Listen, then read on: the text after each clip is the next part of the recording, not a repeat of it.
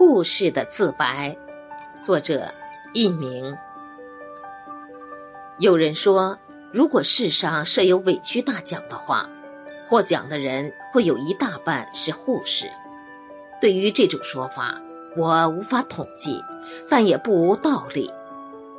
病人对医学的过高期望，总是会与现实出现偏差。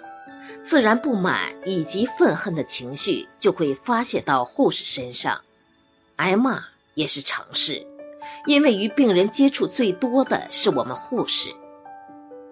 我们需要社会理解与尊重，我们喜欢鲜花，哪怕是一小束。